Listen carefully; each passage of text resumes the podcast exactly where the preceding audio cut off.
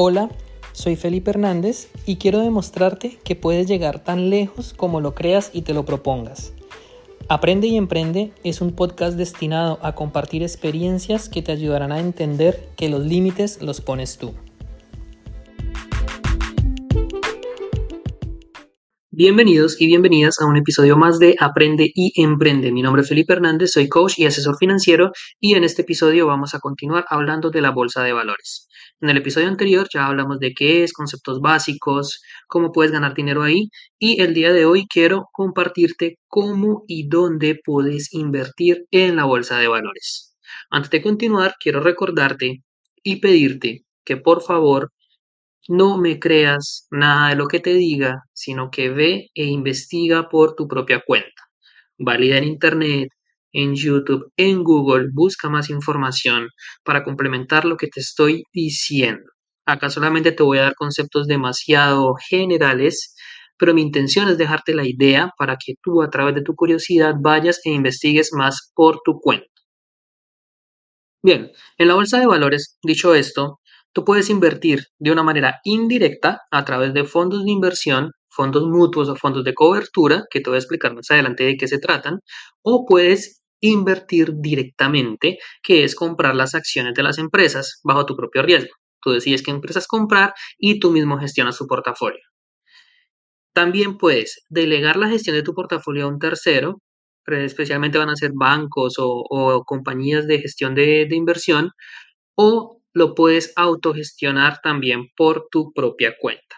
Entonces ya sabemos, puedes invertir de manera directa comprando las acciones tú mismo o de manera indirecta comprándolas a través de fondos mutuos o fondos de cobertura. Lo gestionas tú mismo o le delegas la gestión a alguien más y es lo que voy a pasar a explicarte a continuación. Indirectamente, tenemos los fondos mutuos y los fondos de cobertura. Vamos a enfocarnos más que todo en los fondos mutuos porque eh, son los que son accesibles a la mayoría de nosotros. Los fondos de cobertura requieren un capital muchísimo más alto para acceder y no son tan sencillos. Es para gente, son más bien elitistas, ya te explico por qué. Entonces, los fondos mutuos invierten en diferentes activos y son gestionados principalmente por bancos y por instituciones autorizadas. ¿Eso qué quiere decir? El banco va a agarrar una pequeña cantidad de dinero que pongas tú, otra que ponga otra persona, que ponga otro vecino, que ponga alguien más y los va a invertir en la bolsa de valores en diferentes activos. Hay fondos mutuos de bajo riesgo, de riesgo medio, de riesgo alto. Hay una gran variedad y por eso es que tienes que ir a preguntar y que te expliquen cuál es la diferencia entre unos y otros. En el caso canadiense, por ejemplo, eh, los fondos más seguros van a invertir en su mayoría en bonos, del, bonos del Estado canadiense, van a invertir también en acciones de acá de Canadá y probablemente un porcentaje más pequeño lo van a invertir en el extranjero. Pueden invertir también en divisas, eh, como para darle un poquito más de estabilidad. Y los que van a gestionar el fondo son personas profesionales que tienen muchísima experiencia en la bolsa, en inversiones, y el objetivo de ellos es pues gestionar de una forma para que no sean tan riesgosas para ti. Si tú entras ahí, eh, te olvidas ya de, toda la gestión, de todo lo demás, sencillamente colocas tu dinero, generas un plan de pago y empiezas a meterle lo que tú puedas. 100 dólares mensuales, 200, eh, depende cómo esté tu presupuesto, lo que se te acomode, y el banco se va a encargar de gestionarlo por ti y te va a dar ciertas rentabilidades. Ahora bien, los fondos de cobertura es un poco, tiene una gran diferencia con los fondos mutuos y es que ellos invierten en todo pueden invertir en criptomonedas, en bienes raíces, pueden hacer operativas que para los fondos mutuos normales no están abiertas, como son las ventas en corto, jugar un poquito más con los derivados de la bolsa de valores. Son un poco polémicos también por el hecho de que tienen eh, supercomputadoras a su disposición que les permiten comprar y vender acciones de una manera extremadamente rápida. De hecho, muchas veces cuando tú compras una acción, se la estás comprando un fondo de cobertura, que él ya la compró primero y te la vende un poquito más caro y de esa forma hacen dinero. ¿Por qué te digo que son, eh, que son un tanto polémicos? Porque el capital que está invertido en ellos es dinero principalmente institucional, es decir, fondos de pensión, grandes empresas, fondos de aseguradoras, etc. Y personas que tengan poder adquisitivo demasiado alto. Un fondo de cobertura te va a pedir mínimo 100 mil dólares para poder invertir con ellos y te va a cobrar eh, una cuota de gestión bastante alta. Entonces, por ahora vamos a dejarlos ahí. Si te interesa, puedes averiguar un poquito más sobre ellos. Como te digo, no es fácil de acceder ahí, pero pues eh, sirve conocerlos para tener un poco más de contexto de cómo funcionan y de por qué existen.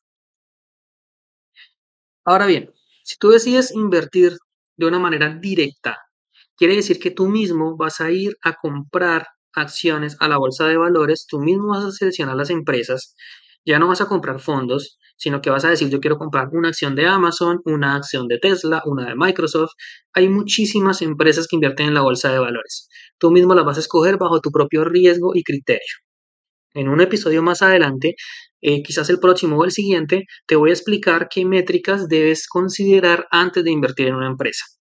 Ahora bien, también existe la posibilidad de invertir directamente a través de fondos que se le conocen como ETFs o en el caso de aquí de Canadá están los FNB que son fondos negociados en la bolsa de valores. también se les conoce en español como FCB, como fondos que cotizan en la bolsa. ¿Qué significa esto? Un ETF es un conjunto de acciones que están como en una bolsita de un sector determinado de la industria. Por ejemplo, los más conocidos, eh, el SP500 es un índice que para explicarte que es un índice rápidamente es una muestra de un sector del mercado. En este caso, el SP500 lo que hace es que sigue el comportamiento de las 500 empresas más grandes de Estados Unidos. Entonces, cuando tú inviertes en un ETF que rastree el SP500, estás invirtiendo en las 500 empresas más importantes de Estados Unidos. Es muy importante tener este concepto y es lo que te recomendaría que hagas cuando estás empezando porque estás diversificando demasiado tu riesgo. En vez de ir a comprar una sola acción, por ejemplo, de Amazon, podrías comprar una acción de un ETF que rastree el SP500. De eso lo vamos a hablar mucho más a detalle cuando te explique eh, cómo analizar las empresas y cómo invertir directamente. Te dejo la idea. Hay muchos tipos de ETFs. Hay ETFs que rastrean, por ejemplo, el movimiento de un país, de Colombia, de Canadá, de Estados Unidos, como el SP500. Hay ETFs que rastrean las empresas de alta capitalización, que son las empresas más grandes del mundo, otros que rastrean las empresas de mediana capitalización, otros que rastrean, por ejemplo, el oro. Hay un sinnúmero de ETFs en los que tú puedes llegar a invertir. Hay unos, por ejemplo, que rastrean el litio, que tiene que ver con los autos eléctricos, que rastrean el cannabis, ahora que es legal en muchos países etcétera, etcétera. Te voy a explicar mucho más a detalle en un próximo episodio. Y los FNB, hay una ligera diferencia entre los FNB y los ETFs, en el caso concreto de Canadá, y es que los FNB se de cuenta como un fondo mutuo, pero tú también lo puedes comprar directamente en la bolsa de valores. Hay muchísimos FNBs. Hay demasiados igual que ETFs. Cuando tú compras una acción de un FNB, a la diferencia de un ETF, no estás invirtiendo en un solo sector. Porque como te expliqué, digamos, en ETF inviertes, por ejemplo, en el SP500, son las 500 empresas más grandes de Estados Unidos. Puede haber un FNB que diversifique muchísimo su inversión, que invierta una parte en divisas, otra parte en el SP500, otra parte en acciones de baja capitalización, etc. Y tú vas a venir a comprar una acción de ellos que por lo general pueden costar 20, 30 dólares, no son tan costosas y tú decides cuántas acciones comprar y en qué momento hacerlo. O sea, lo estás haciendo de una manera directa. Es como si estuvieras en un fondo mutuo, de la, como te expliqué, de la forma indirecta, pero acá lo estás haciendo por tu propia cuenta. Otra pequeña diferencia entre los ETFs y los FNBs es que los ETFs eh, tienen variación de precio al instante. Es decir, durante la bolsa está abierta normalmente de lunes a viernes, de 10 y media de la mañana a 4 de la tarde, dependiendo del país donde estés. Y a lo largo del día tú vas viendo, si tú miras la gráfica, cómo va cambiando de precio. Un ETF cambia en tiempo real. Un FNB normalmente al cierre del día es que se da la variación, no durante el día. Son diferencias muy sutiles para que las tengas en cuenta, pero como te digo, si te interesa lo puedes investigar más a profundidad y te lo voy a explicar mucho mejor en el próximo episodio cuando te explique cómo invertir directamente en la bolsa de valores y qué métricas debes tener en cuenta. Ahora bien, dicho esto, vamos a hablar dónde invertir, dónde puedo ir a comprar estas acciones, dónde puedo comprar ETFs, dónde puedo comprar FNBs. La opción principal van a ser los bancos, que son las instituciones financieras más grandes. La gran mayoría tienen acceso a, la bolsa de valores. Luego a instituciones financieras. Si escuchaste un episodio anterior que hice con Jorge Maldonado, que trabaja para Industrial Alliance, es, no es un banco, pero es una institución financiera de gestión. Venden seguros y gestionan fondos de inversión. Ahí también puedes ir a invertir, sobre todo en fondos de manera indirecta. Después de los bancos e instituciones financieras autorizadas, tenemos los brokers o las plataformas en línea. ¿Cuál es la diferencia entre, entre unos y otros? Los bancos te permiten invertir directamente a través de plataformas, que te voy a mostrar más adelante una, o indirectamente a través de los fondos. ¿Qué tienes que hacer tú y qué te recomiendo? Vas, pides una cita con el asesor del banco donde tengas tu cuenta y le dices que quieres invertir en un fondo que invierte en la bolsa de valores. Y él te va a empezar a mostrar las diferentes opciones que hay. Le puedes preguntar en qué plataforma del banco puedes invertir directamente y él te va a decir. Mi recomendación es que no vayas solamente a un banco. Tienes que ir por lo menos a dos o tres. ¿Por qué? Porque a veces hay promociones, a veces eh, con tal de que tú pongas tu dinero con ellos te van a dar ciertas ventajas, lo puedes negociar y segundo, entre tú más preguntes, más información te van a dar y vas a tener más criterio para elegir. Instituciones financieras como Industrial Alliance funciona parecido. Vas a buscar un consejero de esa institución, le vas a decir quiero invertir en la bolsa de valores, ¿qué opciones tienen? Es importante que las instituciones financieras que no sean bancos te asegures de que sean instituciones legalmente constituidas, que sean fondos serios, que estén autorizados por el gobierno, por la ley y que no vayan a ser por ahí estafas porque de repente suelen aparecer muchas y pues sería muy triste perder tu dinero de esa manera.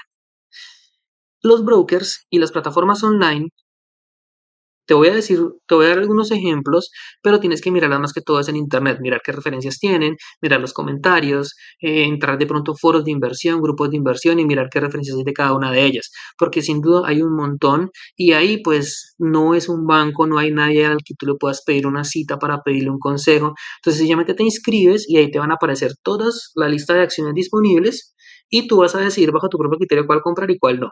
O sea, vas a tu propia cuenta. Otra diferencia, normalmente los bancos y las plataformas donde tú puedes comprar las acciones te van a cobrar una comisión. Normalmente aquí en Canadá estamos hablando de 10 dólares por transacción.